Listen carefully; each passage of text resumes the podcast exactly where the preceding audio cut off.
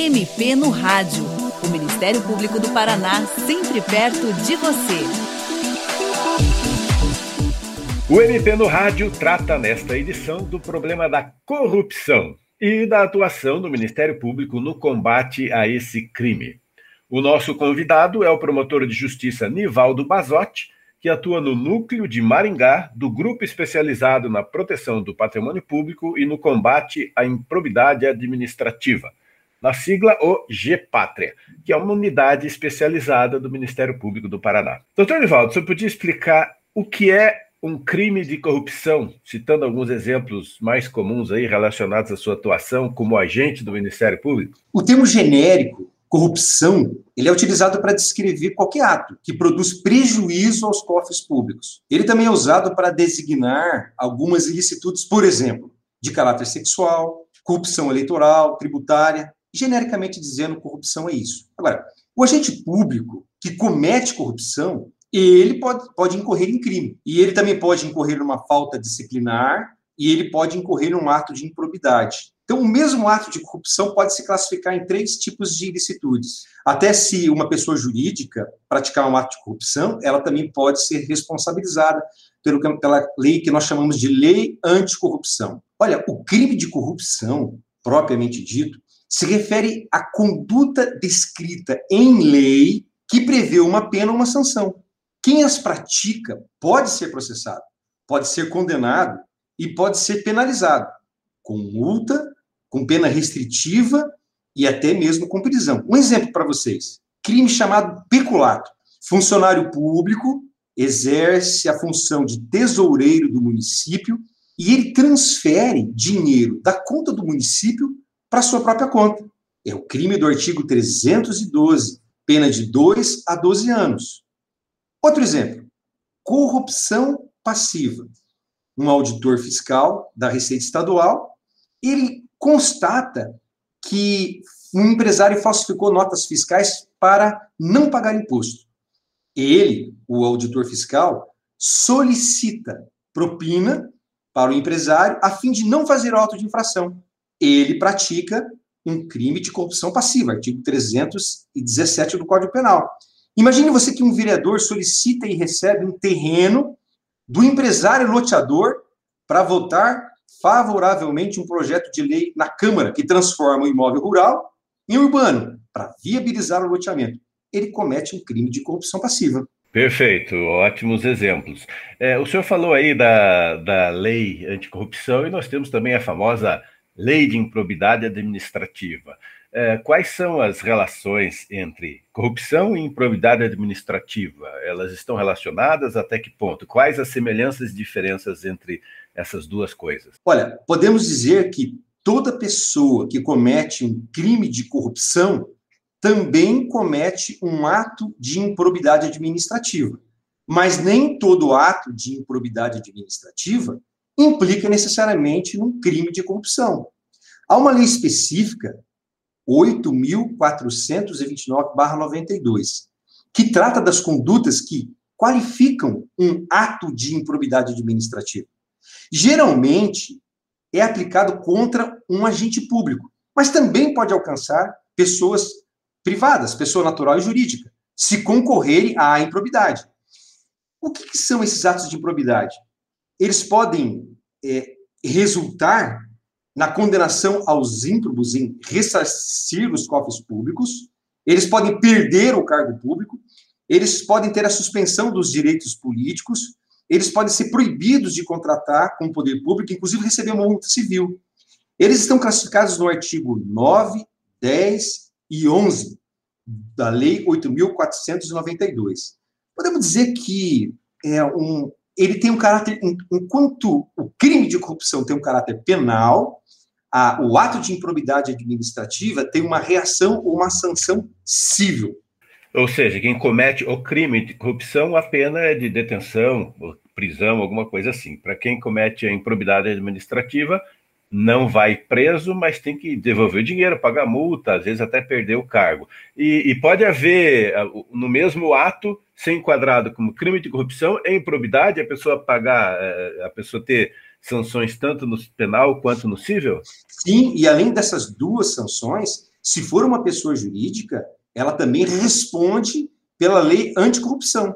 Outras sanções da lei anticorrupção, inclusive pode ter a sua empresa é, fechada, a, a licença caçada para funcionamento. Bem interessante. Doutor, alguns levantamentos internacionais apontam que o combate à corrupção no Brasil piorou nos últimos anos. E alguns dos pontos apresentados como problemas aí nesse contexto são justamente entraves criados contra a atuação de instituições que combatem a corrupção, como especificamente o Ministério Público. Como é que o senhor avalia essa questão? Oh, muito interessante sua pergunta. Agora, no dia 15 de junho de 2021, duas entidades internacionais, uma americana e outra britânica, elas divulgaram o que eles chamam de Índice de Capacidade de Combate à Corrupção, CCC. Eles afirmaram que o Brasil foi o que mais caiu em ranking de combate à corrupção entre 15, 15 países analisados. Desses 15 países analisados, olha que interessante, o Uruguai foi nomeado como o país com maior capacidade de combate à corrupção. O pior, a Venezuela. E olha só, eles mapearam 14 variáveis. Eu vou destacar aqui três coisas que, assim, diminuíram aqui no Brasil, que eles constataram que isso atrapalhou, no caso, que fez com que o Brasil caísse nesse índice. Primeiro, primeira variável, a independência da, das instituições jurídicas. Essa, essa primeira variável, eles constataram como sendo é, algo que causou um entrave em relação é, ao combate à corrupção. É, nós podemos ver aí a questão que diz respeito ao Ministério Público né? É, essa diminuição, a lei de abuso de autoridade, né, que foi é, votada, agora instituída na nossa legislação, e ela inibe o promotor de justiça, a autoridade policial, de enfrentar o crime. E podemos destacar aqui uma segunda variável, a força do jornalismo investigativo. Essa não é nós que estamos apontando, na verdade, são essas duas entidades internacionais. Essa força caiu um pouco, ela diminuiu um pouco ela deixou de ser técnica, ou diminuiu a tecnicidade dela. E a terceira coisa é o acesso à informação pública. É, o nível de, de, de, de recursos disponíveis para combater os crimes de colarinho branco. Uma dificuldade de levantar informação, de levantar dados. É como se houvesse uma perseguição contra aqueles que perseguem os autores de crime. Há uma reação é, que desolou, ou está inibindo o combate à corrupção. Mas, eles destacaram, essas mesmas duas entidades, que houve, isso eles mesmos colocaram ali, desmantelamento da Operação Lava Jato em fevereiro de 2021. E eles também destacaram as novas decisões judiciais que beneficiaram réus da Lava Jato, como aconteceu com o ex-presidente Luiz Inácio Lula da Silva. Eles consideraram essas duas coisas, especialmente um retrocesso muito ruim para o Brasil. De fato, olha só, após cabalmente demonstrado e provado o desvio e apropriação de bilhões de reais em dinheiro público, envolvendo vários políticos e empreiteiras, a Justiça Federal, em primeiro grau, condenou várias pessoas, reprou bilhões aos cofres públicos, tendo sido decisão confirmada em Tribunal Regional Federal, pelo STJ. Todavia, quando chegou no STF, alguns ministros anularam vários processos, suspenderam e trancaram inquéritos, implicando em grande retrocesso no combate à corrupção. Olha, foram feitas, eh, foram desfeitas as várias forças-tarefas da Lava Jato no MPF, reduzindo muito o combate à corrupção, principalmente relativo aos crimes de colarinho branco. Doutor Nivaldo, o senhor pode apontar algumas das consequências práticas da corrupção na vida de todos nós, cidadãos brasileiros? Os corruptos, empresários e servidores públicos, se enriquecem, os honestos ficam decepcionados, desalentados, desolados, desesperançados. A democracia começa a ruir ou ser questionada.